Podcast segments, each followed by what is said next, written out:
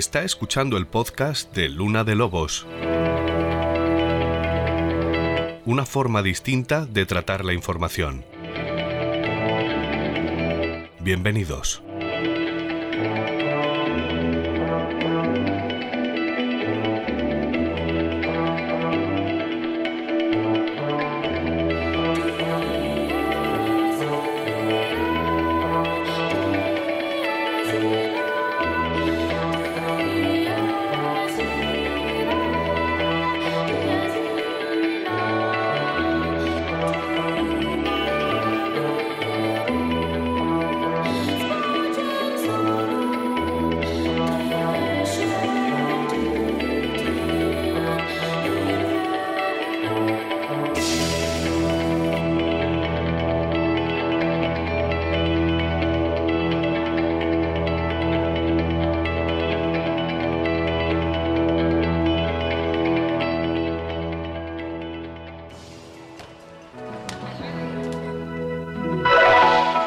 Guardia Civil y los vecinos de la localidad valenciana de Alcácer han continuado hoy la búsqueda de tres jóvenes del pueblo que desaparecieron en la tarde del pasado viernes cuando se dirigían desde sus domicilios a una fiesta. Desiree Hernández y Miriam García, ambas de 14 años, y Antonia Gómez, de 15, fueron vistas por última vez en las proximidades de una gasolinera de la localidad de Picassent. No quiero nada más, solamente verla, que si es que se han ido por una chiquillada, que vengan a casa que vengan. Sí que es duro, sí. Yo estoy desesperada. Y mi marido igual. Estamos desesperados todos. Vuelco en el caso Marta del Castillo. Cuatro años después de su asesinato, el autor confeso del crimen, Miguel Carcaño, ha cambiado su versión de los hechos por séptima vez. Involucra a su hermano, así que se abren nuevas diligencias judiciales. La policía busca ahora el cuerpo de Marta en el municipio sevillano de La Rinconada. Un año y cuatro meses después, la Guardia Civil habría encontrado el cadáver de Diana Kerr. Estaba en esta fábrica de la parroquia de Asados, en Riancho. Es una nave abandonada. Había un cierto movimiento de, de todo tipo, desde pequeños repartos de drogas pero también de lugar de juegos de, de, chavales. El chicle ha confesado el crimen hoy a las 5 de la mañana. Según él, la atropelló y la escondió aquí, una fábrica abandonada en una zona que conoce bien. Está a unos 200 metros de la casa en la que nació y en la que aún viven sus padres. La peregrina norteamericana que apareció muerta en el camino de Santiago, falleció tras recibir una brutal paliza. Así lo revela el informe forense que también concluye que el cadáver fue trasladado a la finca donde apareció en las horas posteriores a la muerte. El asesino confeso.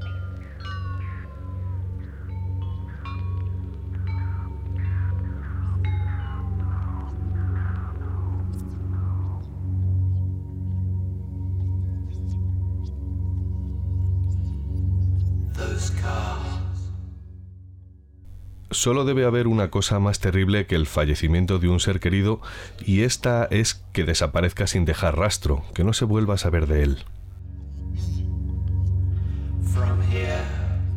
En estos casos el efecto psicológico es devastador porque nunca llegas a saber si esa persona está viva o no, si fue asesinada o sufrió un accidente, y así es imposible cerrar el duelo.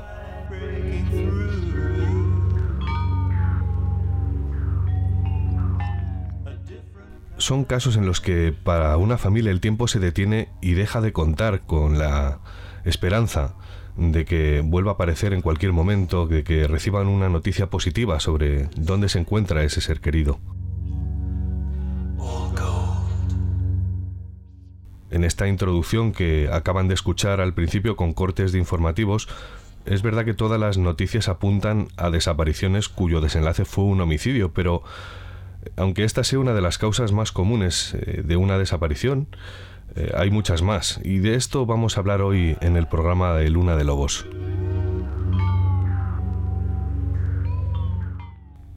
Va a ser un programa dedicado a esas miles de personas que se llevan buscando desde hace años en toda España, personas que un buen día salieron de sus casas, de sus trabajos o del instituto y no se volvió a saber nada de ellas nunca más.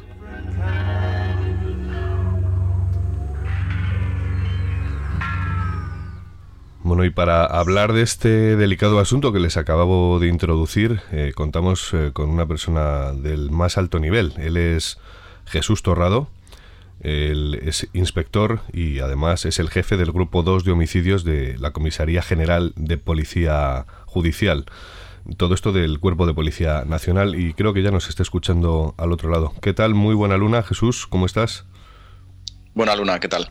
Muchas gracias por atender nuestra llamada. Sé que estáis muy liados ahí en, en el Grupo 2 de Homicidios y te agradezco muchísimo la respuesta. Bueno, espero que sirva mi participación, bueno, pues para aclarar algunos, algunos extremos que a veces son desconocidos para la audiencia en general y bueno, pues también me sirve a mí de, otra experiencia nueva, que nunca es, nunca es malo. Sí. hace, eh, para empezar, comentar que hace, bueno, esto es un tema muy desconocido. La gente normalmente no tiene conocimiento eh, bueno, de que haya tantas desapariciones como creo que hay y luego pasaremos a ver. Y quizá tengamos más en la mente eh, ese programa de televisión que se llamó Quién sabe dónde, de Paco Lobatón, ya, ya por los 90, que puso de relieve este problema y además nos, dimos cuenta de que era bastante mm, eh, más amplio de lo que podíamos llegar a imaginar. Pero cuéntame una cosa, ¿cuánta gente hay ahora mismo desaparecida en España? Pues bueno, a comienzos de diciembre de 2020 eh, nos constan en nuestras bases eh, que compartimos tanto el Cuerpo de Policía como la Guardia Civil y las policías autonómicas eh, una cifra superior a las 2.500 denuncias activas. Activas son aquellas de personas que no se conoce el paradero. Sí. Bueno, me parece una cifra. Yo pensé, fíjate, que va a ser más grande. En este, en este, en esa cifra de 2.500 habrá gente, imagino, desaparecida desde hace años, ¿no?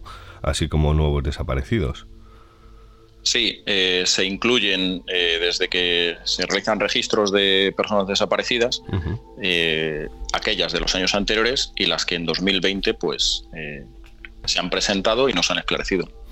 No me parece una cifra especialmente, especialmente alta, no obstante, claro, son bastantes personas. quiero decir, detrás de cada, de cada número hay un drama familiar, hay gente esperando, hay gente que no eh, bueno, pues que no puede, en caso de que haya finalizado, o sea, quiere decir que el desenlace haya sido fallecimiento o asesinato, eh, esa desaparición, bueno, pues es un duelo que no llega a cerrarse nunca, ¿no? Es una, una herida abierta.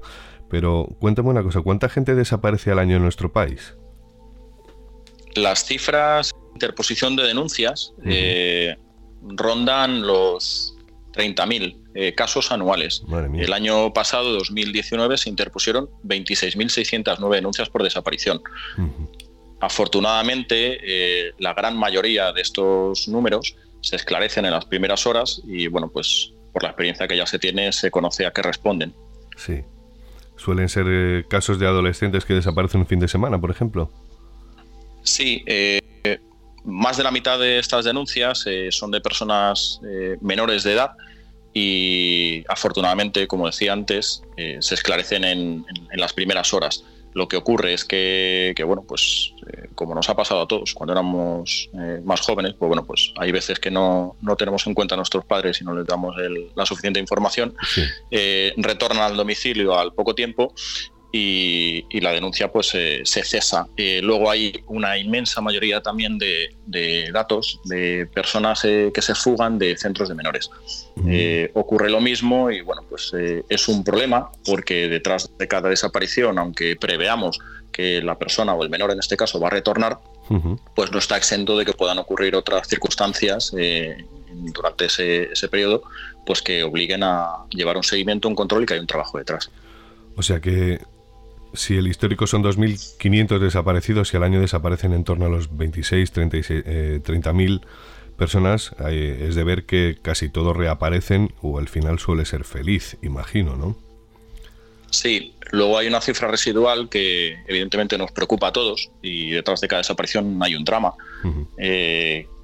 que afortunadamente pues bueno pues no supera casi te hablo en términos porcentuales el, el 1 o el 2% lo que pasa que igual que ocurre con los accidentes de tráfico eh, nosotros solemos tener golpes verdad y, ligeros accidentes. Lo que pasa que cuando ocurre el cuando ocurre el, delicado o el, el, que tiene un, final pues eh, pues con, una causa de, de lesión o de mortandad pues evidentemente eh, se rompe una familia Y en estos casos estamos hablando de, que conocemos qué ha ocurrido, pero en el caso de un desaparecido, pues no es así. Nos faltan muchísimas piezas del puzzle y, la vida, literalmente, el reloj de una familia se para pues cuando su hijo no regresa a casa eh, al cabo de una noche, cuando la persona que tenía que entrar a trabajar a una determinada hora no llega, o cuando una persona no, no llega al aeropuerto como la están esperando una familia después de unas vacaciones y te estoy hablando en estos tres casos de ejemplos reales y de investigaciones que hemos llevado en el grupo. Cuando dices lo del aeropuerto, me imagino que son personas que han ido de viaje a algún país extranjero o algún sitio y al volver no regresan, ¿verdad? Sí, bueno, también, también existen, existen estos casos y se trabajan desde nuestra unidad eh, asuntos que afectan a ciudadanos españoles en el extranjero, pero del que te estaba hablando era de una, una chica dominicana y su hija que al término de las vacaciones, vamos, al término del curso escolar de 2014 debía volver a su país y la familia alertó de que no había tomado el vuelo eh, que le iba a hacer pasar el verano en, su lugar natal y bueno, pues dio origen a una investigación y, se estuvo trabajando en este asunto. ¿Cómo fue el desenlace en este caso? Bueno, eh, es que nosotros tenemos un sesgo en este caso que, nosotros llevamos eh, investigaciones de personas desaparecidas eh, que por, por, las, circunstancias o por el tipo de desaparición pues nos alertan y pensamos que puede haber detrás una, causa de origen criminal. Y en este caso bueno pues fue, fue así. Hmm. y bueno desgraciadamente al cabo de, la investigación que desarrollamos durante unos meses de verano de 2014 pues encontramos eh, que estas chicas que era una joven dominicana y su hija menor de edad, pues habían sido mm, asesinadas por la pareja de ella. Vaya. No obstante, parece, y imagino que lo más probable es que la mayoría de los casos, como hablábamos, tenga una historia con final feliz, ¿no es así? Mm. Sí, es así. Lo que pasa es que independientemente de que la desaparición tenga un origen criminal, cuando la persona no regresa a casa, bien porque pues hay un deterioro cognitivo en un, en un anciano, porque ha sido víctima de un accidente pues, de carretera, en la montaña, eh, un naufragio o fruto de una catástrofe, eh, pues eh, al final hay, que, hay que aclarar qué ha ocurrido ahí.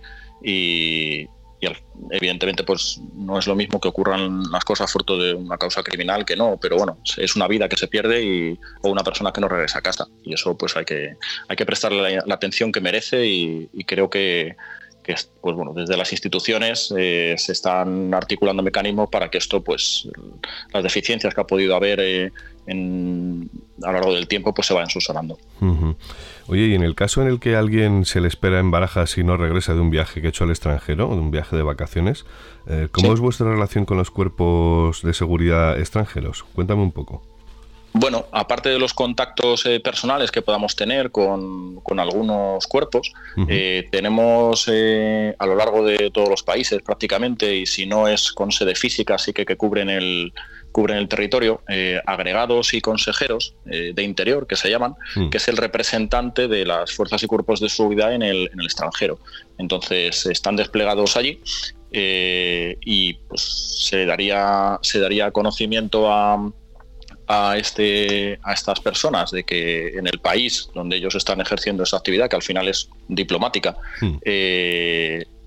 ha desaparecido una persona española y allí pues comienzan a, mover a, las policías o, agencias del lugar eh, buscando eh, desarrollar una investigación igual que se haría aquí en territorio nacional. Se me vienen a la cabeza un montón de causas diferentes por las cuales una persona puede desaparecer. Eh, quizá más la mente de un periodista está acostumbrada pues a portarse mal y a pensar en, lo peor más que en lo mejor, ¿no? Y así se me vienen a la mente, por ejemplo, causas como, por ejemplo, el tráfico de órganos. Pero me gustaría que me contaras tú, ¿cuáles son, digamos, las razones por las cuales suele desaparecer la gente? Pues bien, eh, Luis, al final eh, te está ocurriendo a ti lo mismo que nos pasa a nosotros. Nosotros los casos que nos llegan son casos ya filtrados eh, porque se han trabajado de alguna manera en, las determinadas provincias o demarcaciones policiales. Y que cuando llegan a nosotros pues ha pasado el tiempo y, bueno pues vemos que hay algo ahí que, aclarar. No necesariamente porque hay un delito pero bueno eh, que es una desaparición extraña. Sí. Eh, lo que pasa que en el día a día en el común de, del trabajo policial eh, tenemos tres tipos de desapariciones y, se dan todas que son pues la, voluntaria que es la persona pues, que al final toma la decisión de abandonar su entorno. ¿Por qué? Por una causa familiar, con un desencuentro eh, sentimental, por una cuestión económica, porque a lo mejor arrastre deudas y, las estén buscando para que, para que pague, eh, por un problema laboral, eh, problemas de, este tipo, eh, pues al final hacen que bastantes personas pues decidan pues abandonar su entorno y, no dar explicación. ¿Qué, ¿Qué, hacemos en este caso? Pues hay una diferencia bien grande si es un menor de edad o un mayor de edad. Un menor de edad hay que protegerle. Eh, sigue bajo la, tutela de sus padres o de alguna otra persona mayor de edad, y si no, es de las instituciones, y tenemos que averiguar dónde está. Cuando es una persona mayor de edad y se la localiza, eh, ella no está obligada a comunicar a sus familiares o a la persona que haya interpuesto la denuncia dónde está. Lo que sí que se le pide, porque bueno, esa denuncia si se localiza y se averigua que está en buen estado, eh, que no tiene, hay un trastorno, no hay ningún problema detrás, eh, bueno, pues se cesa la denuncia, sí que se le pide, por favor, pues sí se le puede comunicar desde las autoridades al denunciante que esta persona se encuentra en buen lugar y que en buen estado y que no quiere dar cuenta de su paradero. Eso sería eh, uno de los casos y el, el deseable. ¿Cuál es el siguiente? Si vamos escalando un poco sería la desaparición involuntaria. Eh, ¿Qué ocurre aquí? Pues a lo mejor lo que te decía antes, una persona eh, con, un, con, un, trastorno o con una demencia, eh, con un deterioro cognitivo, que se ausenta de su, de su casa para hacer, pues a lo mejor bajar a comprar el pan o dar un paseo y, bueno, pues se desorienta y, y, ya, pues a lo mejor porque está tomando una medicación, porque sufre un accidente incluso menor, porque no se puede poner en contacto con, con su familia pues eh, se aleja del lugar y, al final pues ocurre un, accidente. Eh, esos, desgraciadamente, tenemos, tenemos muchos casos, sobre todo ya, ya te digo, en, la tercera edad, y, bueno, pues se trabajan igualmente porque bueno, pues hay, hay, mecanismos para ello.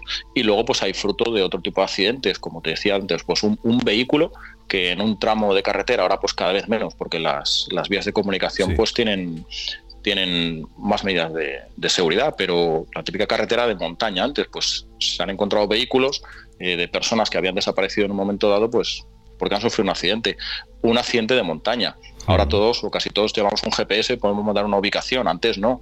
Pues hay personas que figuran como desaparecidas fruto de este tipo de hechos.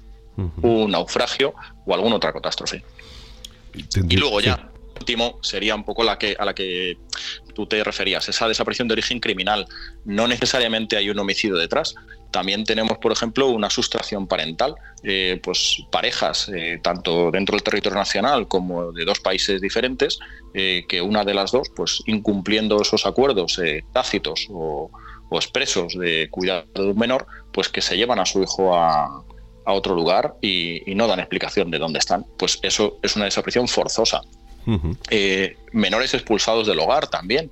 Eh, no les ha ocurrido nada, pero pues eso es un delito, por cierto, la incitación al abandono del domicilio familiar eh, de un menor de edad.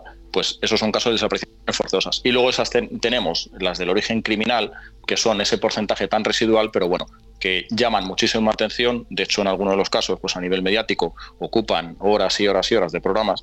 Y, y bueno, pues son muchas veces las que trabajamos nosotros. Por eso digo que yo tengo al final el mismo sesgo que te puede ocurrir a ti como periodista, a mí, pues como investigador de asuntos sin resolver. Sí. A mí se me vienen a la mente casos como, por ejemplo, el tráfico de órganos o, las sectas, por ejemplo, ¿no? O, el caso de la explotación sexual. Háblame un poco de esto. Sí, eh, son asuntos muy llamativos. Eh, no podemos decir que no, que no se dan casos, porque bueno, pues seguramente si repasamos las hemerotecas lo hay, bueno, yo en mi experiencia, que no te digo si es muy dilatada o poco, bueno, al final ya son unos años trabajando en este campo, eh, no hemos tenido ningún asunto de este estilo. Sí que quizá... De tráfico de eh, órganos te refieres. Sí, yo no, no conozco eh, ningún, ningún caso de estos. en cuanto a las sectas, el año pasado fue bastante, bastante mm, pues, movido en medios de comunicación el caso de una, de una joven de Elche que era menor de edad cuando le contactó un, varón de Sudamérica. Y bueno, este al final se hacía pasar por, no sé si un gurú o un, líder de un grupo, eh, que al final lo que pretendía es pues, bueno, pues atraer a mujeres eh, que finalmente pues vivían en la selva en condiciones muy precarias. Incluso esta chica pues llegó a tener un, un hijo con su captor y bueno, pues afortunadamente pues con las gestiones que se realizaron eh, se consiguió devolver a su familia y, creo que pues ahora mismo ella mismo a través de una, un, libro pues cuenta su historia pues para prevenir a otras jóvenes que en un momento dado pues de, inseguridad, de un desengaño, de un problema social o familiar, pues encuentren refugio, aceptación o, atención en personas pues que al final tienen una motivación pues, pues de este estilo detrás. Imagino que también eh, hemos hablado del caso de sectas, ya me has dicho que tráfico de órganos no, afortunadamente, porque es un tema bastante, no sé. Yo no lo conozco, no he visto ningún caso así. No. Quizás sea más en países extranjeros donde hay guerras o donde sea más fácil sustraer una persona, ¿no? Sobre todo un niño. Bueno, al final las situaciones de conflicto y países eh, pues, eh, donde los ciudadanos están menos protegidos eh, son dados a, cualquier tipo de explotación. Pues en este caso está poniendo, por ejemplo, una, sustracción de órganos, pues seguramente porque hay tráfico de órganos a nivel mundial, eso lo, conocen las autoridades. Pero ocurre lo mismo pues con, prostitución, con tráfico de drogas, con el uso de personas para ser mulas. Eh, o sea que, bueno, todos estos lugares donde todos estamos pensando pues que están más están menos cuidados pues son susceptibles de originar este tipo de problemas ¿Y el tráfico de personas para explotación sexual en nuestro país? Eh, ¿Se dan desapariciones de este tipo? ¿O gente que llame desde el extranjero preguntando por una familiar que luego se haya descubierto que estuviera en un prostíbulo bajo su, en, contra de su voluntad? ¿Puede ser? Bueno, eh, es bastante frecuente que dentro de... Te hablo del Cuerpo Nacional de Policía, pero bueno, eh, hay unidades de este, de este mismo de esta misma especialidad en, otros cuerpos. Tenemos unas unidades que se llaman NUCRIV, que es unidad eh, contra las redes de inmigración y falsedades, eh, que investigan eh, a nivel de policía judicial la especialidad de la extranjería. Y dentro de esto, pues aparte de, la falsificación de documentos, pues también está la, trata de personas. Está previsto en el Código Penal y se desarrollan operaciones con bastante frecuencia. encontramos España más que como origen, como destino, pues en, no solo en prostíbulos, sino pues en, casas particulares o mismamente en, la vía pública, pues a mujeres que están sujetas a, este tipo de esclavitud.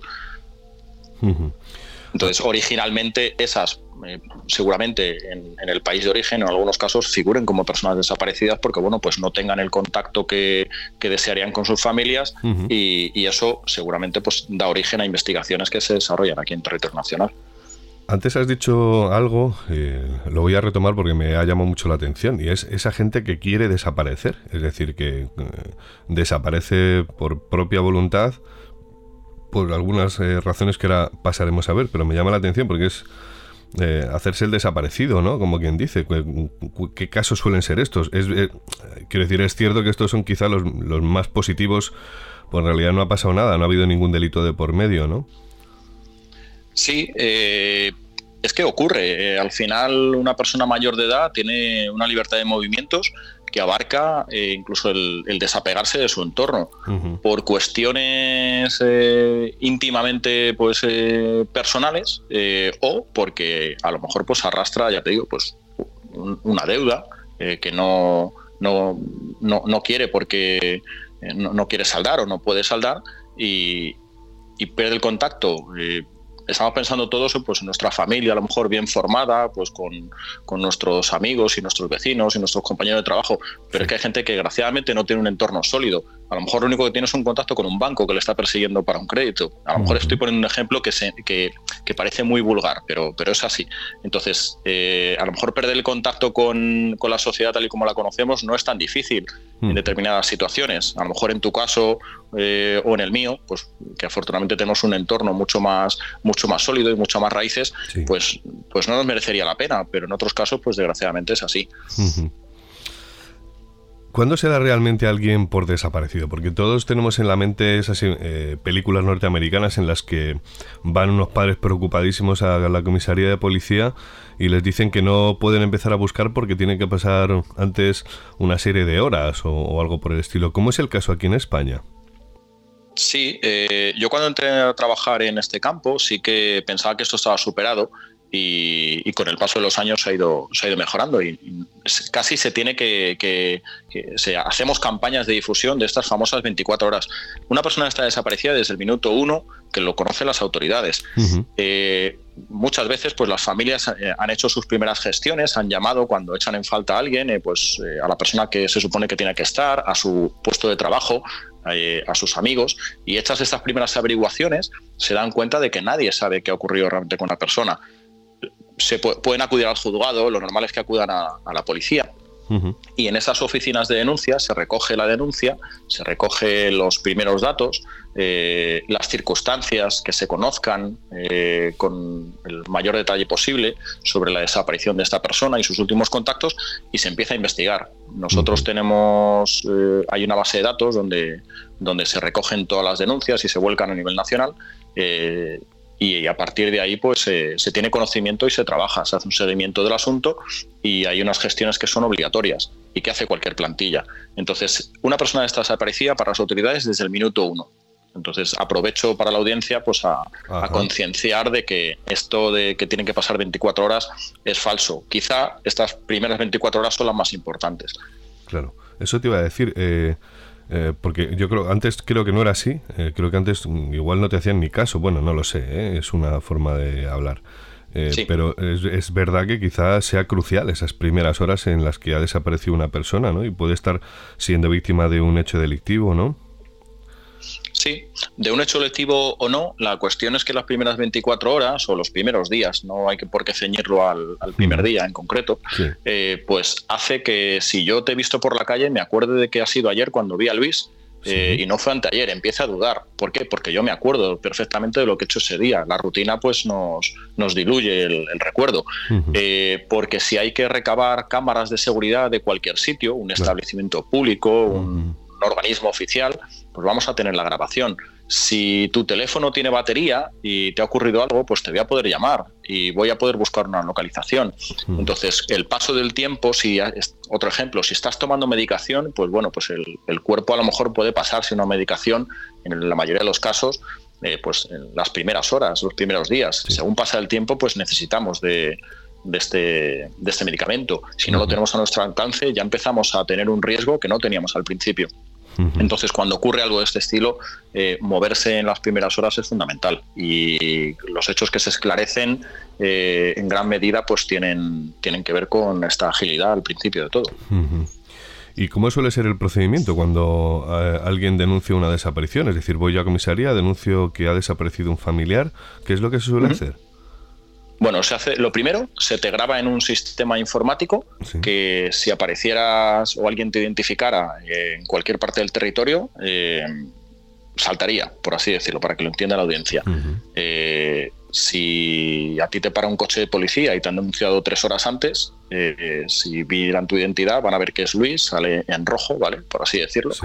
Y, comunicarán a, a quien esté investigando esa desaparición.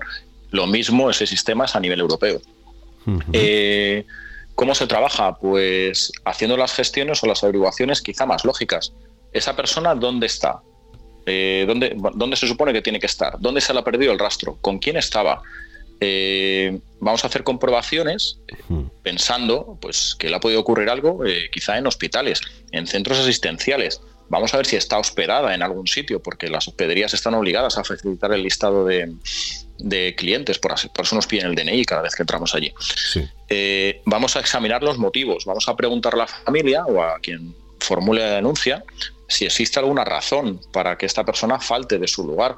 Eh, si ha habido una discusión previa, si ha habido un conflicto, si existe un precedente, porque a lo mejor pues, eh, nos puede explicar un precedente que ha podido ocurrir en esta nueva circunstancia y a partir de ahí, cuando las primeras gestiones no dan resultado positivo, pues ya son eh, otros elementos de la investigación que tenemos que empezar a mover. Pues bueno, pues a hablar con todo el entorno, revisar eh, el lugar donde, donde esta persona debería, debería estar, eh, inspeccionar su vivienda, a lo mejor, si eso nos puede dar una explicación de dónde, dónde puede estar buscar dónde está el vehículo, si esta persona conduce y nos puede dar pistas eh, de un origen donde podemos empezar a un lugar geográfico donde podemos empezar a, hacer búsquedas. Eh, y bueno, pues hay veces que, que la gestión mínima te puede, te puede ayudar a saber dónde está una persona. Fíjate, recuerdo cuando trabajaba en Cuarto Milenio que hice un reportaje sobre desaparecidos en Montserrat, en la montaña sagrada, como quien dice, donde está este gran monasterio y demás. hay una, está la Virgen de Montserrat, que es una Virgen negra, muy, muy venerada, muy conocida. Y mm, era curioso porque se daban una serie de factores muy interesantes. El primero era que se reunían ahí mm, de vez en cuando, varios fines de semana, eh, o un fin de semana al mes en concreto, eh, un grupo de personas que no se le puede llamar secta, pero un grupo de personas que creen que creían en los ovnis o que creen en los ovnis y iban allí como para hacer eh, contactos con luces que se veían en el cielo a través de bueno pues un líder de ese grupo, etcétera. Luego también había gente, pero quiero decir, el, perfil era que se dejaban el coche aparcado allí en lo alto de Montserrat y desaparecían para nunca más ser encontrados. Claro, mucha gente eh, sobre todo en medios relacionados con temas paranormales, decían que, claro, que es que como es un lugar de encuentro de ovnis, eh, pues habían sido abducidos y desaparecidos para siempre. O es obvio que eso es una absoluta chorrada, pero yo recuerdo entrevistando a gente de las autoridades que estaban por la zona, sobre todo un grupo de rescate de montaña que había, comentaban que era muy fácil perderse en Montserrat y no aparecer por la orografía, no volver a aparecer hasta que pasaban después pues montones de años, ¿no? Como fue el caso de algunas de las personas que nos, que nos enseñaron. Eh, ¿Es esto común? No sé si eh, estarías al tanto de esto de Montserrat, pero eh, ¿esto pasa, por ejemplo, en Madrid, donde estáis, o en algún otro punto de la geografía? Fíjate, estamos en Madrid y, y hablamos de que tenemos una sierra a muy pocos kilómetros y con unas complicaciones orográficas importantes. Pero es que es muy fácil perderse en, incluso en el, en el camino del campo que tienes al lado de casa. Eh, si te distraes o te, alejas de, la ruta habitual que puede hacer el, común de la gente y sufre algún percance la persona, eh, pues no es nada fácil que, te localicen. Al final, eh, todos somos fruto de la rutina y nos movemos por los lugares, salvo algunos más intrépidos, yo no lo soy, eh, mm. normalmente marcados o, con la guía, eh, los, caminos señalados. Y tú piensas, si has subido a la Sierra de Madrid, eh, cualquier sitio que, el camino más fácil, que casi dejas el coche en media hora caminando, eh, es que es un lugar eh, muy fácil para, que ocurra algo de esto. Si me hablas de Montserrat, pues, pues imagínate. Pero bueno, que se dan casos en, caminos o muy, muy, muy asequibles a priori. Y bueno, pues si la persona ha sufrido un percance, no es, no es fácil localizarla algunos, de, algunos de estos, eh, pues desgraciadamente no se localizan nunca o tardamos años. Se encuentran pues los restos y, luego se comprueba por la autopsia que no ha sido víctima de ningún hecho delictivo. Simplemente, pues a lo mejor un accidente, un desorientado, como te he podido decir antes, y, tenemos ahí la desaparición pues no, no resuelta. Estoy pensando, por ejemplo, en la Pedriza, que es muy parecida a Montserrat y que es facilísimo perderse. ¿eh? O sea, no sé si tendréis casos de esta zona en concreto, pero vamos, yo que he hecho senderismo por ahí, muchas veces lo pienso, ¿no? como uno se desvíe de la ruta habitual un poco, se empiece a perder y siga avanzando y al final termine perdido y muerto, es difícil que te vuelvan a encontrar a no ser que alguien pase por ahí justo. Pues Luis, existen los casos. Eh, a ver, ¿qué es lo que puede llamar la atención?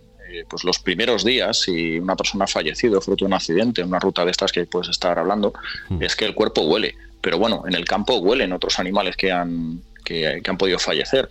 Y, pasadas ya unas semanas eh, ya no hay ningún rastro de ti más que el meramente visual. Eh, eso lo que puede provocar es que si no, si no te encuentran en, pues en estas fechas que estamos hablando, eso son cuestiones de, post-mortem, el, avance de los fenómenos cadavéricos pues hace que la persona en muy poco tiempo, sobre todo en campo abierto y en un lugar despejado, pues eh, como pasaría con cualquier otro animal, eh, no, no, se localice por el olor y si no ya es bastante más difícil. Entonces, pues ocurren, ocurren estos casos y hay personas que figuran desaparecidas fruto de accidentes, pues eso, no estamos pensando en alta montaña, pues simplemente en una ruta mucho más eh, común.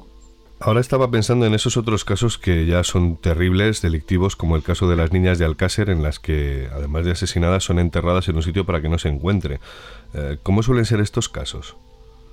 Bueno, es verdad que en los años 90, el caso de las niñas de Alcácer y algún otro fenómeno mediático, eh, que los conocemos porque, bueno, pues se da una. hay, un, hay un síndrome que lo, se definió en Estados Unidos y bueno, se ha adoptado aquí también, que es el, síndrome de la, mujer blanca desaparecida, eh, que lo que hace es que pues, hay determinados casos que tengan muchísima más atención mediática pues, por el perfil de la víctima. Eso es muy injusto para aquellos que no, no reúnen eh, estas cualidades, que básicamente es que los medios de comunicación le prestan muchísima más atención a mujeres eh, jóvenes, atractivas y de una edad determinada, hasta incluso pues por la, clase social a la que puedan pertenecer. Entonces, en la cabeza de todos tenemos, tenemos estos casos que no solo en los 90 con las niñas de Alcácer, sino bueno, pues en los últimos años nos han ocurrido. Eh, y sí, en este caso, efectivamente, pues eh, fueron fruto de, una agresión sexual y, delito de homicidio. Y bueno, pues el, enterramiento es una, es una vía más, eh, una fórmula más que puede utilizar una persona. A ver, es muy complicado deshacerse de un cuerpo, pero si alguien pues tiene la cabeza fría en un momento determinado y lo primero que va a hacer, si tiene una vinculación con la víctima o con el entorno donde ha ocurrido, es pensar cómo, cómo librarse de esa situación y si tienes los medios y tienes el coraje e incluso el punto de suerte, pues eh, vas a hacer esto. Ocurrió en, Cuenca con, dos jóvenes hace no pocos, no, muchos años. Eh, ocurrió en, Astorga en el año 2015 con el caso de la peregrina, Denise Picatiem, y ocurre con muchos otros casos, yo, me viene a la cabeza algunos que hemos investigado también, incluso en, esos mismos años, eh, que el enterramiento pues es, es el, medio que ha elegido la persona para deshacerse del cuerpo. Es muy complicado porque eh, pueden estar en entornos, eh, en una propiedad privada, donde no accedes si no hay un mandamiento judicial entonces tienes que tener la línea de investigación muy, muy bien trazada y si es en un entorno abierto, pues es muy difícil buscar, es literalmente una aguja en un pajar. O sea que podríamos decir que hay bastantes casos de desaparecidos que lo que en realidad es, es que están muy bien enterrados, ¿no? Eh, muy, muy bien escondidos sus cadáveres, ¿no? Podría decirse. Bueno, comparto contigo la afirmación de bastantes, dentro de que con uno solo ya es un caso, eh, ya lo digo, es una tragedia familiar. Afortunadamente, porcentualmente en cifras, eh, pues son, son residuales. Pero, pero sí, sí que se dan casos que, afortunadamente se han, se han esclarecido y se ha visto que es lo que había ocurrido con la persona y otros pues que estamos investigando y otros que ocurrirán, porque es ley de vida. Se me viene a la mente también esos casos de más relacionados con las películas de mafia italiana, en las que de repente alguien desaparece hormigonado en, en los eh, cimientos de un edificio. Eh, ¿os, ¿Os ha llegado a ocurrir algún caso de este tipo? Lo digo así por curiosidad. Sí, eh, quizá no el, caso concreto del cimiento de un edificio no, pero sí que hemos buscado a gente en estructuras eh, sólidas, en, construcciones y, bueno, pues se, utilizó ese medio como, como la manera de ocultar el cadáver. Recuerdo un caso en, el norte de España, creo que te estoy hablando del año 2010, en, en, un locutorio, que bueno, pues uno de los socios eh, pues cometió el crimen sobre otro y, en el mismo local eh, realizó una obra y, estaba en el suelo, solado. Y luego otro caso que nos dieron noticias, eso fue en, Levante. ¿Cómo, cómo, se detecta eh, que está en el suelo? ¿Con algún tipo de georradar o algo de esto? ¿Algún aparato? Bueno, sí, sí, sí que disponemos de sí que disponemos de medios de este de este calibre. hay un grupo que se llama GOIT, que es bastante famoso porque bueno, pues realiza este tipo de intervenciones, es el Grupo Operativo de Intervenciones Técnicas, eh, que lo que hace es eh, desmontar lo que se te ocurra, pues un coche, un suelo, una pared, o, buscar en, pues, con detector de, metales o con detector de movimientos de tierra. Es conocido como georradar, sí. Eh, y bueno, pues el, indica o, aporta información sobre un lugar pues, susceptible de ser mirado. En este caso, pues eh, yo creo que todavía no estaba, no estaba esta tecnología en boga, pero, pero bueno, pues eh, la investigación llevó al punto de, averiguar dónde estaba esta persona y era, en este lugar. Nos ha ocurrido también en, campo abierto, que bueno, ahí es muy difícil porque buscar a lo mejor una finca con este tipo de tecnología es más o menos sencillo porque es un terreno acotado. Pues en campo abierto tienes que tener las cosas mucho más claras o algún dato que te permita que te permita eh, limitar el rango de búsqueda. Claro. Estoy pensando, fíjate, en el cuerpo de Lorca, que no ha aparecido todavía. Es un caso obviamente de la guerra civil, como tantos miles todavía quedan en cunetas y en fosas comunes desaparecidos, pero el caso de Lorca en concreto, en el que se utilizó un georradar eh, en, la últimas, en las últimas investigaciones que estuvieron haciendo allá pues por los campos eh, los campos cercanos a Granada capital. Sí. Ah, me ibas a hablar de otro caso y te he cortado. Estábamos hablando del georradar y ibas a decir algo en Italia, quizá, puede ser en Italia. Igual, me lo he eh, inventado yo. Eh, puede, ser, si quieres rebobinamos la entrevista y lo vemos. Eh, no lo sé, bueno, al final sí que hemos tenido varios, varios casos de personas pues, que hemos localizado en... te digo todo, no quiero confundir, no quiero alarmar tampoco, fruto de un fenómeno criminal. Pues un pozo es un lugar muy bueno si, si, si, lo consigues, porque bueno, pues al final lo, es un lugar pues confinado, con un acceso muy difícil. Normalmente las personas pues no van a, no van a acceder hasta allí. Eh, en, campo abierto sí que ha habido varios, varios casos también. Y, y bueno, pues estructuras de, este estilo. Lo que pasa que, bueno, al final, afortunadamente, eh, son pocas las situaciones y, bueno, pues eh, gran parte de, los asuntos no, no hay un, un éxito total desgraciadamente, pero bueno, pues gran parte de los casos sí que se esclarecen. A mí, pues tengo como espina clavada, pues eh, aquellos en los que no hemos podido dar respuesta a la familia y bueno, pues el, como te decía, se para el reloj y, no tiene respuestas. Y esos son los que, bueno, eh, quizás son más llamativos estos que te estoy contando, pero bueno, pues en, el pesar nuestro están otros de mucho más anónimos o, donde no ha habido un, un, final feliz o por ahora no hemos encontrado la respuesta. Claro, se me ocurre el caso de Marta del Castillo, ¿verdad? Que eh, no ha llegado a aparecer y, mira que se ha hecho un trabajo desde hace años en los que parece mentira que los eh, presuntos autores, eh, que casi que parece más que obvio que han sido ellos, aunque haya que demostrarlo obviamente, no han sido capaces, la policía habéis sido incapaces de conseguir que dieran el testimonio, que confesaran o que dieran alguna pista sobre dónde puede estar este cadáver, ¿verdad? Sí, es así. Es verdad que, que no se puede tomar como éxito ese caso porque no se ha culminado la investigación, no se ha encontrado el cuerpo de, la joven. Eh, a mí me duelen más, eh, créeme Luis, los casos en los que tenemos contacto con familias a los que no le podemos dar respuesta de nada. Cuando digo de nada, no es de dónde está su familiar, es que no sabemos qué ha ocurrido, que no sabemos qué hizo las últimas horas, que no sabemos si, eh, si cuál es el origen de, esa desaparición. Y, es mucho más difícil. El caso de, Marta del Castillo, pues bueno, es un ejemplo de, de, condena eh, sin, sin, cuerpo, que parece a veces que cuando dice sin cuerpo no hay, no hay delito. Bueno, pues en este caso es el ejemplo contrario. Es verdad que había otro tipo de vestigios que ayudaron a, la condena a los autores, eh, pero claro, la investigación no está culminada en el momento que no tenemos a la persona y no podemos, los familiares no lo pueden enterrar y nosotros no lo podemos cerrar.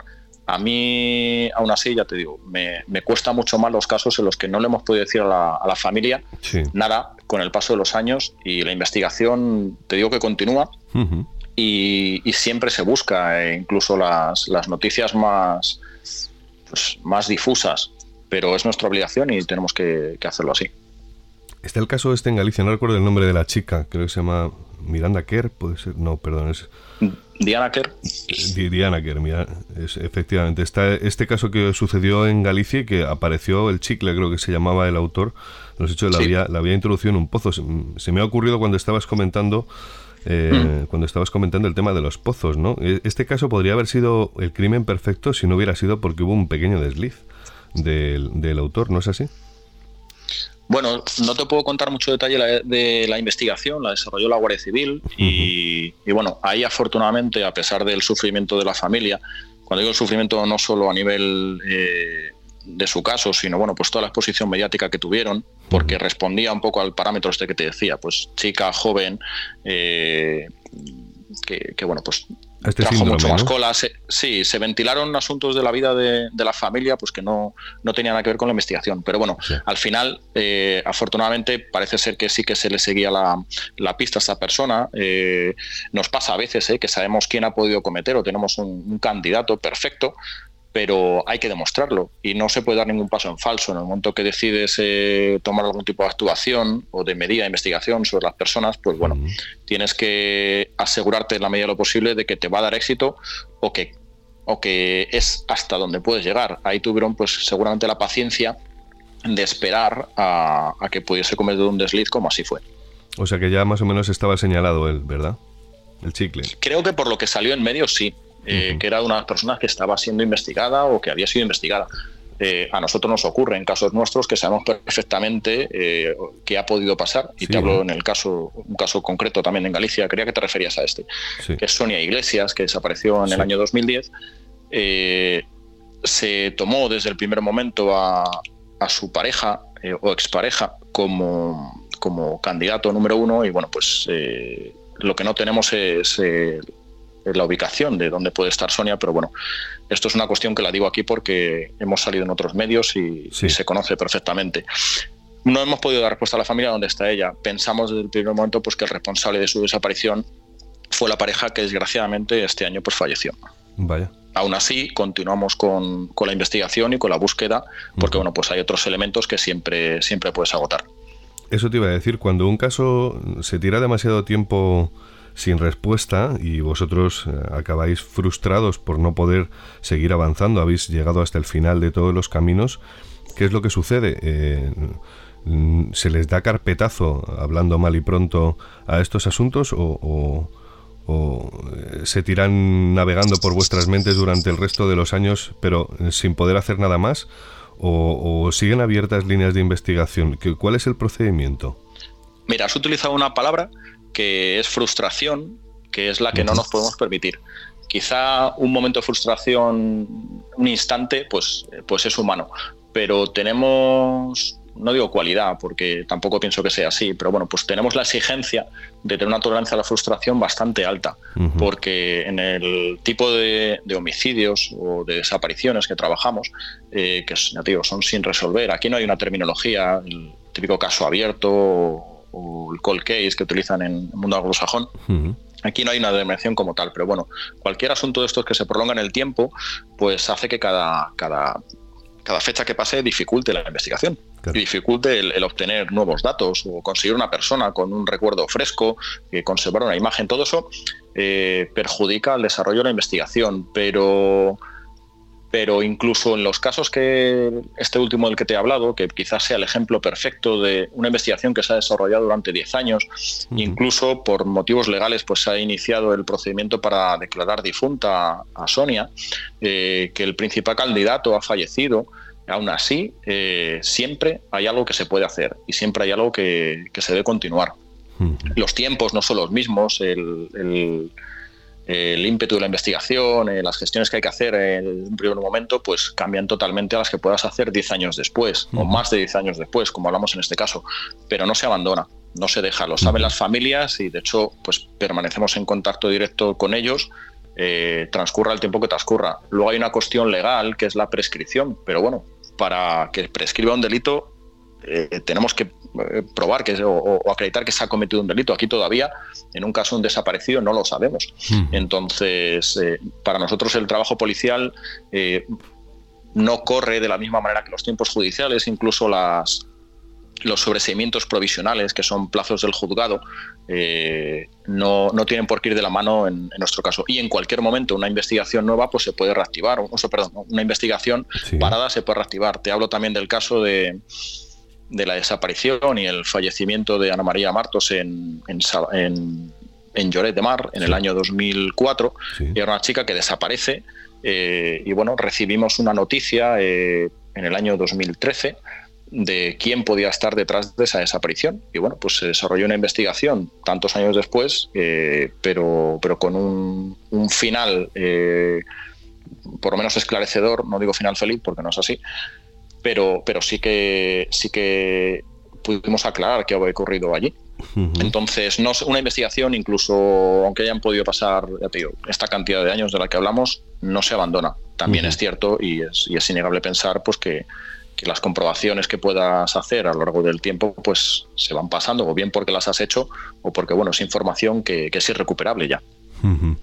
Te iba a preguntar, eh, ¿Cómo investigáis? Eh, imagino que la intuición es eh, parte importante de vuestro trabajo.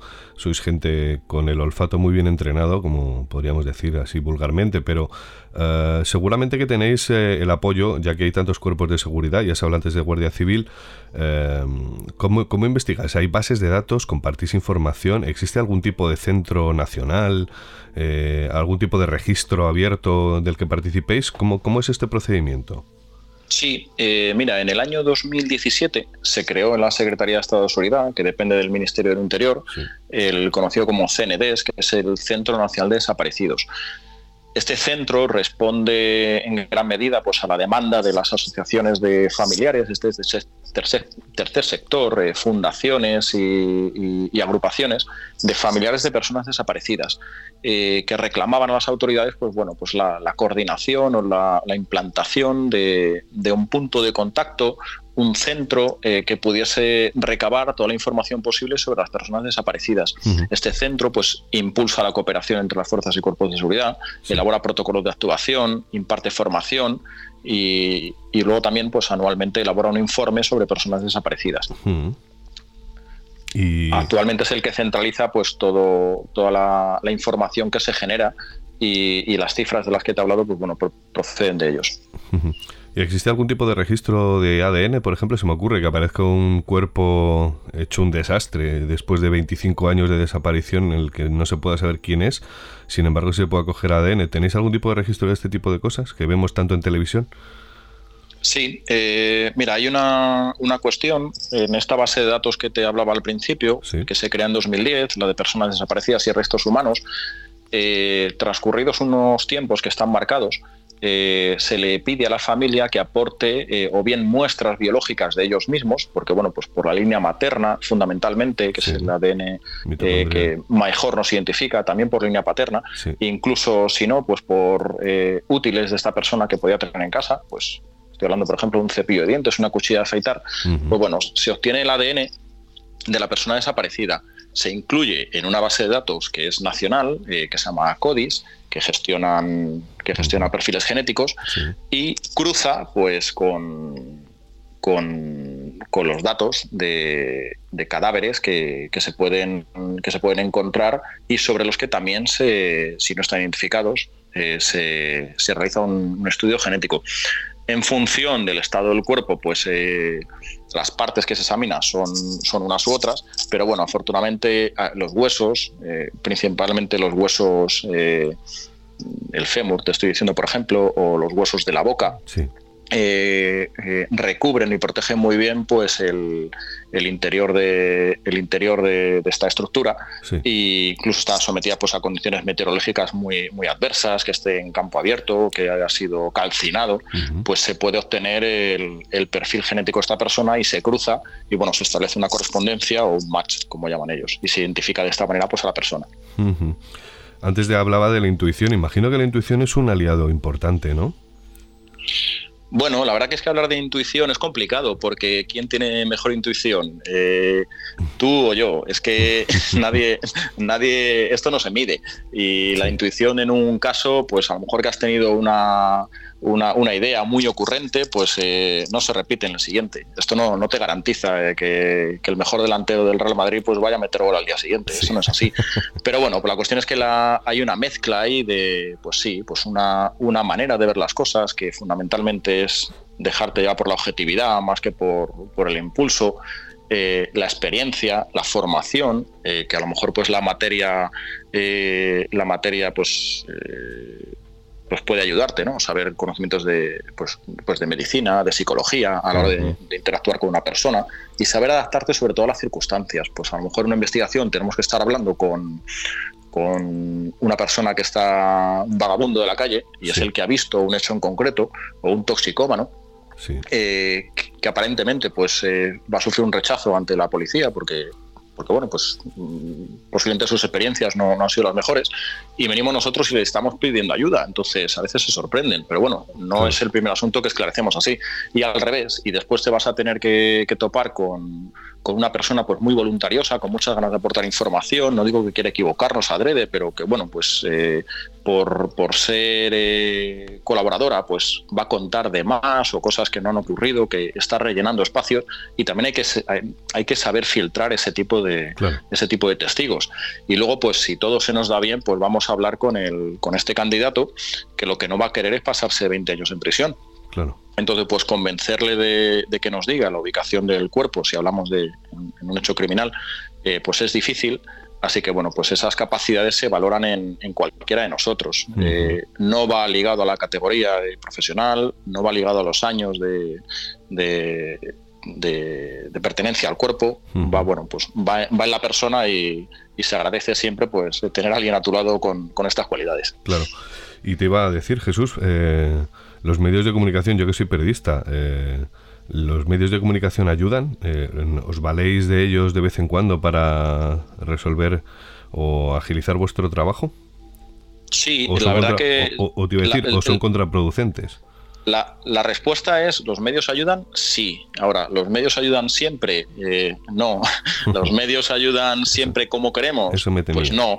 Pero, pero bueno, la verdad que hablabas antes de las desapariciones de los años 90, eh, el tratamiento del caso que me hablabas de las niñas de Alcácer que se dio, pues bueno, lo puede ver cualquier persona en, pues, en el documental de Netflix que, se, que salió hace poco. Eh, pues aunque solo sea para recuperar objetivamente pues, los fragmentos de algunos programas y cómo se trataron los hechos, pues, pues la verdad que yo no concibo que a día de hoy se, se trate así tampoco estoy de acuerdo con el tratamiento que se han dado a algunas desapariciones que parece pues que, que sitúan como, como, primera o segunda división algunos casos cuando realmente la respuesta policial eh, es, es, equitativa y es objetiva.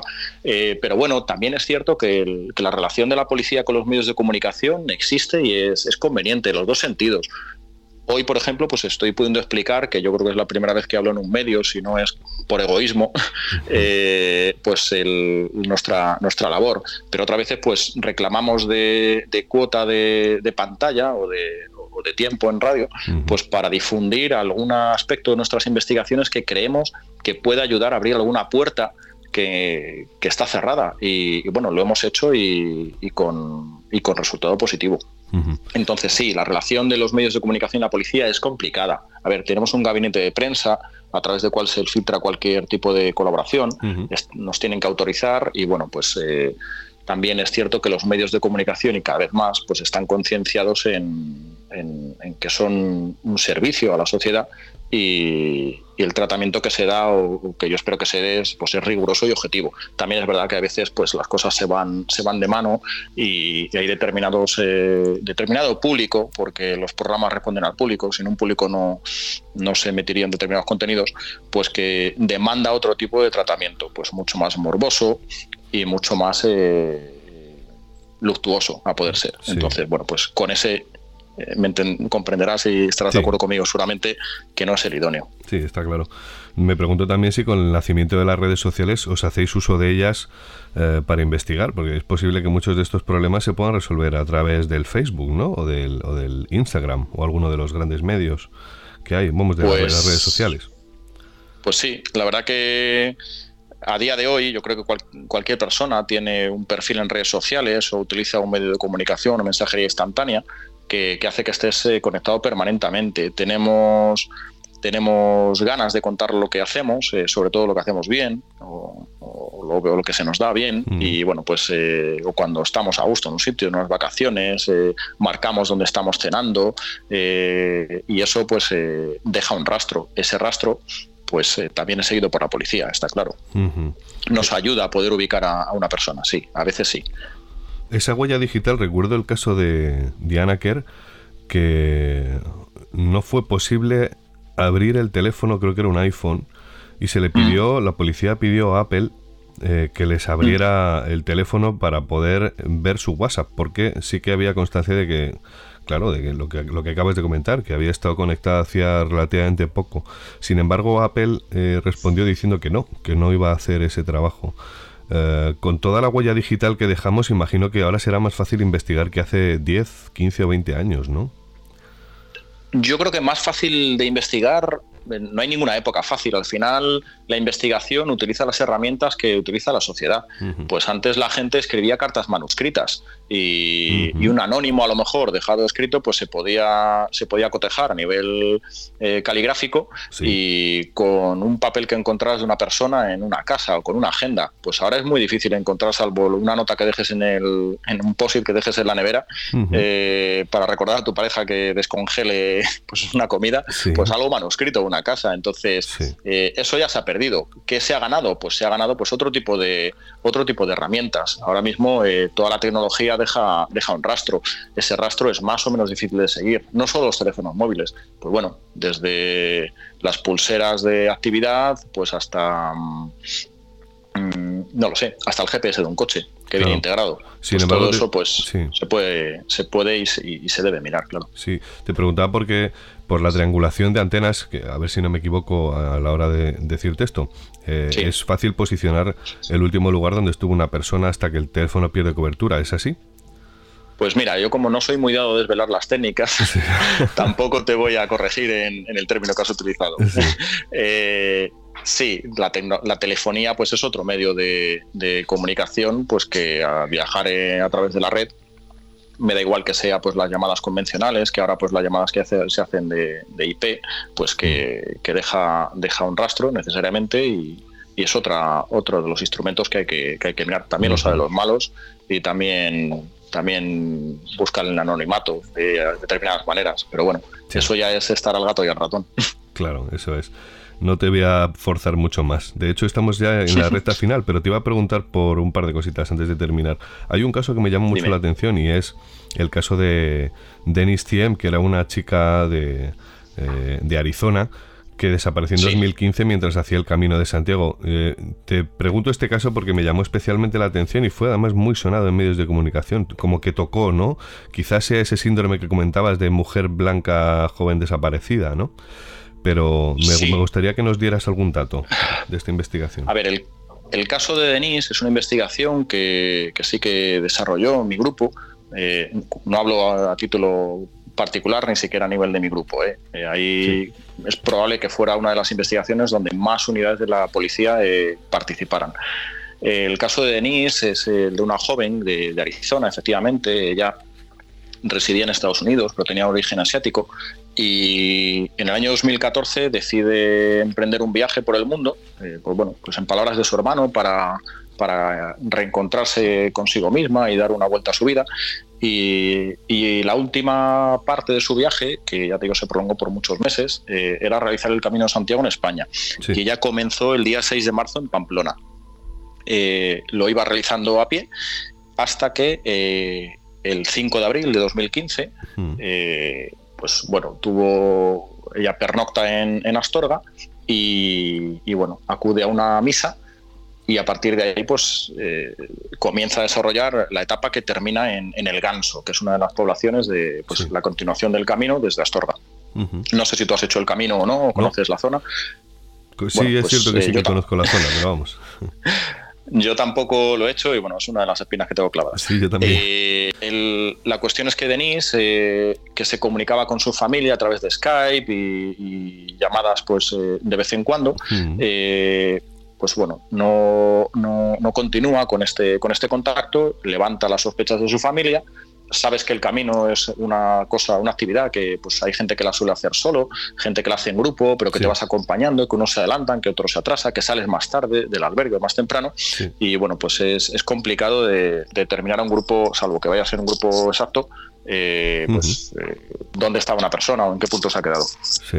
Eh, ella desaparece y, bueno, pues se, formula la denuncia en el aeropuerto de Barajas por parte de su hermano, que viene a España el día 20 de abril, y han pasado dos semanas, y inicialmente la investigación la desarrolla la comisaría de Astorga, eh, de Policía Nacional, que es donde ha ocurrido, donde se tiene noticia del, último rastro de Denis, y poco tiempo después pues ya se ve que no es una desaparición al uso, eh, no sabemos qué ha podido pasar, pero bueno, pues eh, se involucra los servicios centrales de la policía, en este caso a, la sección donde yo trabajo.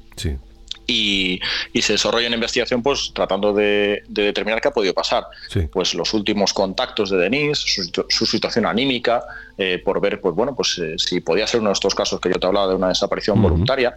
Eh, si ha podido ser una desaparición involuntaria, pues ha, podido sufrir un accidente en el camino. Ella tomaba tomaba una medicación también, tenía problemas en los pies, no caminaba, no caminaba al ritmo del, grupo y, bueno, pues eh, se van descartando todas aquellas circunstancias eh, más favorables y pensamos que la desaparición tiene un origen eh, forzoso. Sí. Entonces ya, por una cuestión geográfica, empezamos a, buscar en el entorno y durante varios meses estuvimos pues descartando a, personas pues del, lugar o de, de la zona que, bueno, pues por una otra cuestión a nosotros nos llamaba la atención. Todo eso va, va desarrollándose de una manera bastante, bastante anónima o bastante discreta. Eh, lo que pasa que por una cuestión, perdona, sí. que por una cuestión eh, que se escapa a cualquiera de nosotros y yo creo que no se va a volver, volver a repetir, es que se involucra a las autoridades españolas al más alto nivel porque bueno, eh, la familia eh, con, buena intención y, es que es, loable, eh, pues mueve todos los recursos que tiene a su alcance. Entre ellos, pues escribe, te hablo del mes de del mes de julio a Barack Obama, Barack Obama que era el entonces presidente de Estados Unidos, escribe al presidente del gobierno, entonces era Mariano Rajoy, y en el mes de agosto escribe al senador McCain, que había estado en la carrera presidencial en el año 2008. Estamos hablando de vísperas o del año electoral casi ya en Estados Unidos y bueno, pues se utiliza un poco esta, este hecho para, para bueno, pues presionar eh, entre, pues, distintos, distintos rivales políticos eh, y, bueno, pues toda esa, esa solicitud de información pues deriva en, en que a través del Ministerio del Interior, pues bueno, pues se trata de aclarar qué, ha podido pasar. Y se tenía que reportar pues, sistemáticamente a, las autoridades de Estados Unidos aquí en España pues eh, el desarrollo de la investigación. Todo pues respetando los, el secreto de, las actuaciones, pero eh, con esta cuestión con esta cuestión política o mediática por el medio. Eso también tuvo mucho tirón en, determinados medios de comunicación. Y eh, bueno, está la falsa creencia y de hecho si buscas noticias del asunto, pues todavía se ve que, fue la carta de McCain lo que hizo que se, que se pusiera atención a este, a este hecho. Bueno, ya te puedo confirmar que llevábamos pues desde el primer momento de la comisaría de Astorga y nosotros pues a las pocas semanas pues eh, trabajando sobre este asunto.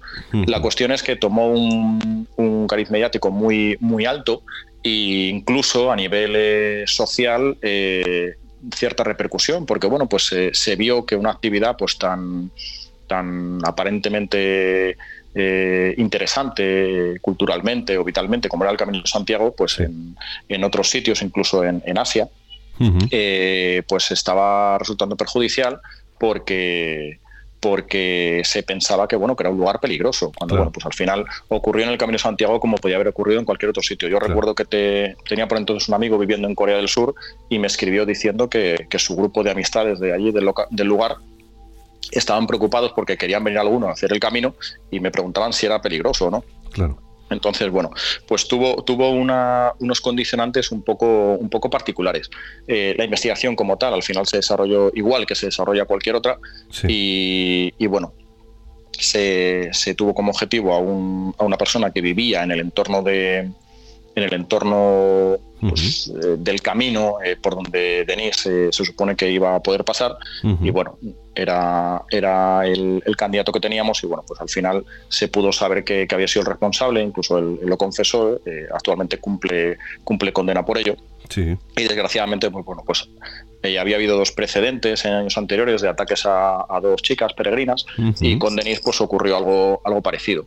En una interacción eh, con ella pues le causó la muerte y, bueno, ocultó su cuerpo en uno de estos casos como el que, el que tú decías. Primero mediante un enterramiento en una zona bastante próxima a su vivienda, en el campo, y fruto de la actividad de investigación pues, eh, y ver que había más movimiento allí de lo normal, eh, decidió trasladar el cuerpo y lo alejó hasta, hasta un paraje pues, un poquito más, más separado de su vivienda, tratando de, desvincularse del, del, cuerpo, aunque finalmente pues, bueno, pues pudo ser localizado y devuelto a la familia.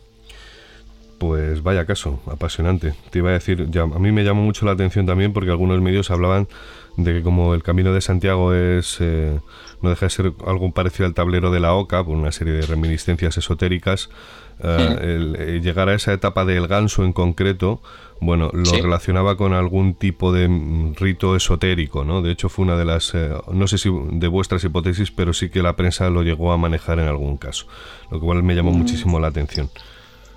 Bueno, ahí lo que ocurre es que teníamos una circunstancia bastante que, era, era, vital en la investigación, era saber si dentro de la ruta de, de Denis, que esa etapa de Astorga al Ganso tiene un desvío oficial eh, para visitar la localidad de Castrillo de los Polvazares, que es pues muy bonita, invito desde aquí a cualquiera que, a que la visite, eh, por tres recomendaciones, una de ellas por un acompañante, un peregrino, que además coincidía que es eh, descendiente de, Concha Espina, que escribió en ese pueblo La Esfinge Maragata, eh, le recomienda la visita. Eh, además, otro peregrino italiano que había coincidido con ella varios días le dice que, que, él ya se va a quedar en, León, pero que, bueno, que si tiene tiempo y tiene oportunidad que visite Castrillo de los Polvazares.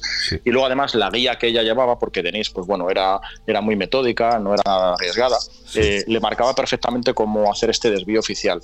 La pena fue que, bueno, pues haciendo este desvío se encuentra con unas señalizaciones eh, eh, pues eh, alternas que no eran sino señales o flechas que había puesto esta persona y que lo que hacía era desviar de este camino alternativo por otra ruta a personas para que pasasen por delante de su casa. El hecho de hacerlo así era pues, pues al final obligarles a obligarles a pasar por delante de su casa pues con, con el, trágico desenlace que, conocemos.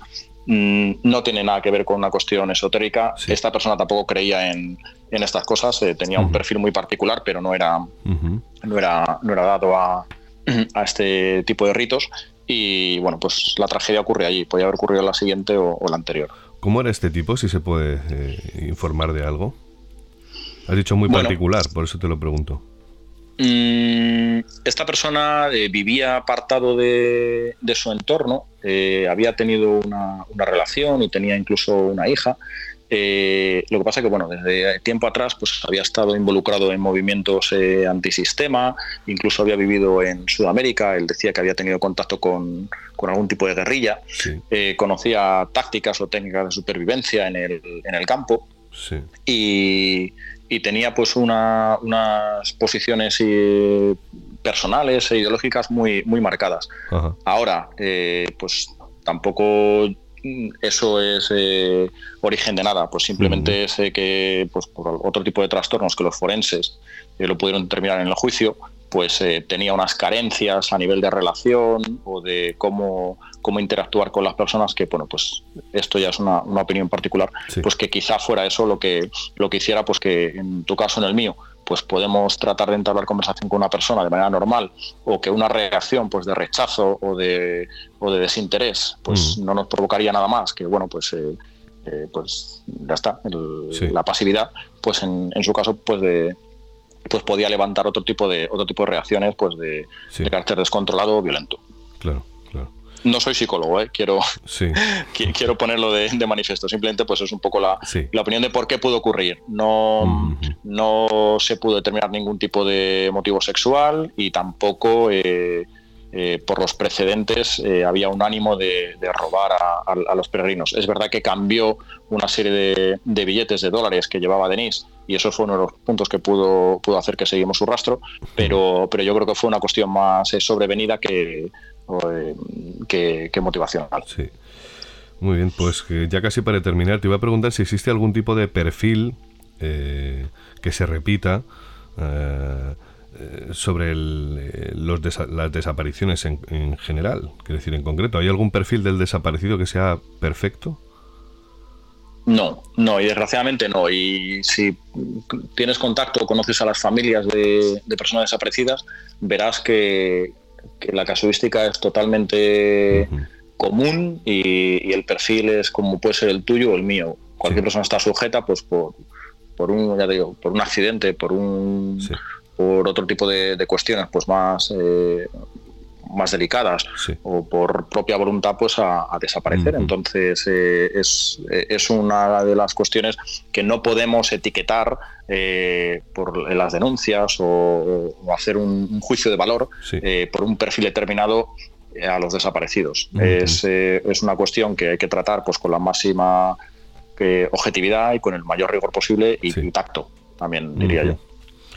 Muy bien, te iba a preguntar ya por última vez, ya te dejo que sé que estás muy ocupado, y es eh, saber si cómo afecta este trabajo. Yo sé cómo afecta, por ejemplo, trabajar en sucesos, trabajo en sucesos muchos años, y, sé que es el estrés postraumático, pero me pregunto, después de, todo esto que tenéis, con lo que os tenéis que enfrentar, eh, habrá casos en los que encima estáis durante semanas, meses involucrados, sin poder sacaros a ciertas personas de la cabeza en la que seguramente estén muertas eh, y no debe ser fácil. ¿Cómo os afecta este trabajo a, ti? Te lo pregunto a título personal y a tus compañeros, que seguramente hayáis tenido casos de gente que no tenga más remedio que darse de baja por estrés emocional, ¿no?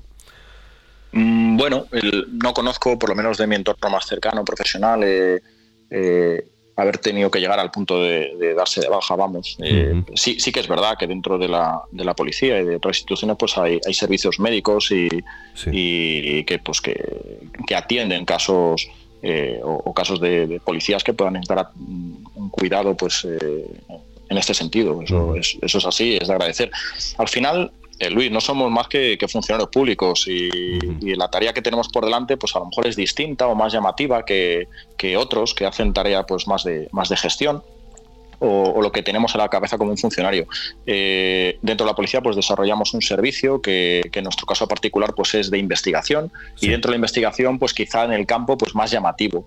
Eh, es verdad que es, una, es un privilegio, y lo puedo decir, pues trabajar en, en, homicidios, en desaparecidos, porque bueno, pues eh, se nos presta la atención que a lo mejor no tienen otras especialidades dentro de la policía pues tan, tan tan pintonas, ¿no? Si puedo decirlo.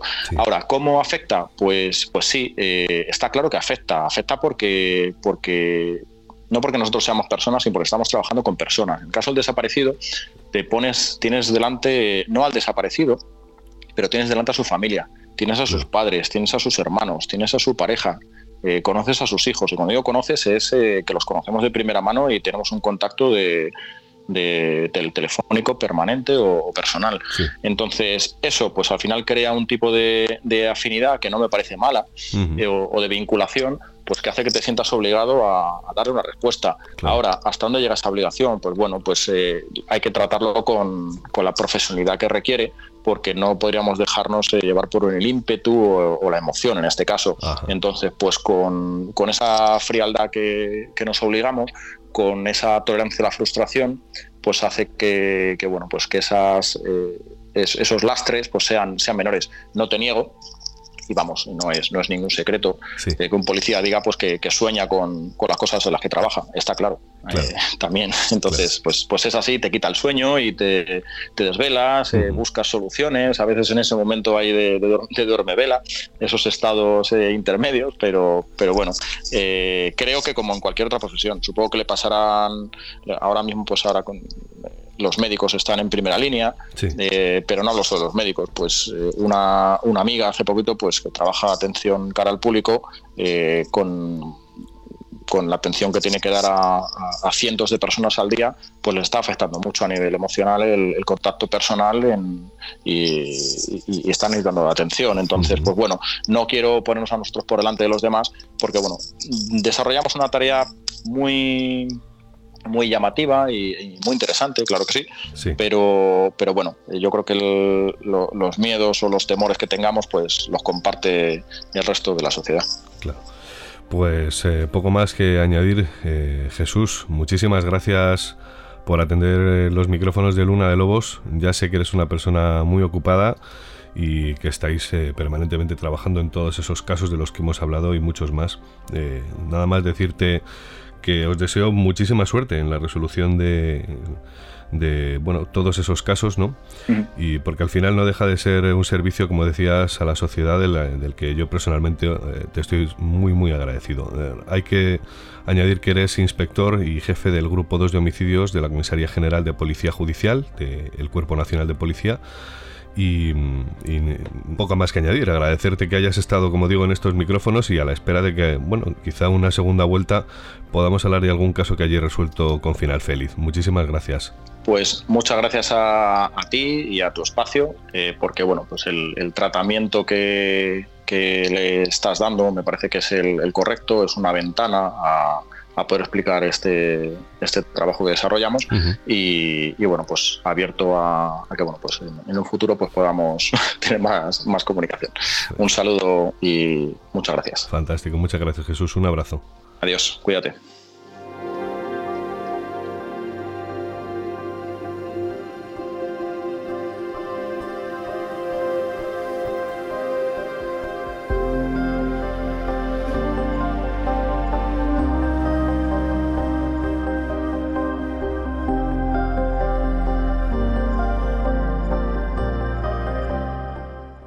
Y hasta aquí hemos llegado por hoy en esta luna de lobos.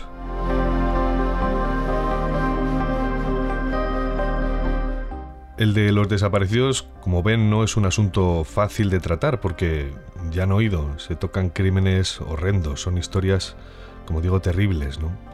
Y decía Jesús, nuestro entrevistado, que su trabajo es el de un mero funcionario al servicio de la sociedad, pero usted y yo sabemos que, que no es así, que va mucho más allá. Es más, me pongo en la piel de todos estos funcionarios y me pregunto, por ejemplo, cómo se puede conciliar el sueño, eh, cómo puede conciliar el sueño aquel guardia civil que sacó del pozo el cuerpo de Diana Kerr, por ejemplo.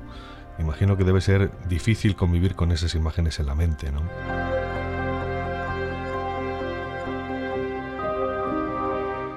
Y es una labor casi anónima, exenta de gloria. Es curioso cómo es el perfil de estas personas, de estos agentes de la ley. Y bueno, en realidad lo que sí que es importante es que es un alivio saber que están ahí y que siguen trabajando en la sombra, ¿no? Y por mi parte, nada más. Eh, Luna de Lobos sigue creciendo, cada vez sois más seguidores y eso nos anima a seguir adelante, claro que sí. Nada más, muchas gracias por escuchar, gracias por estar ahí y les deseo que tengan una muy buena luna. Hasta pronto.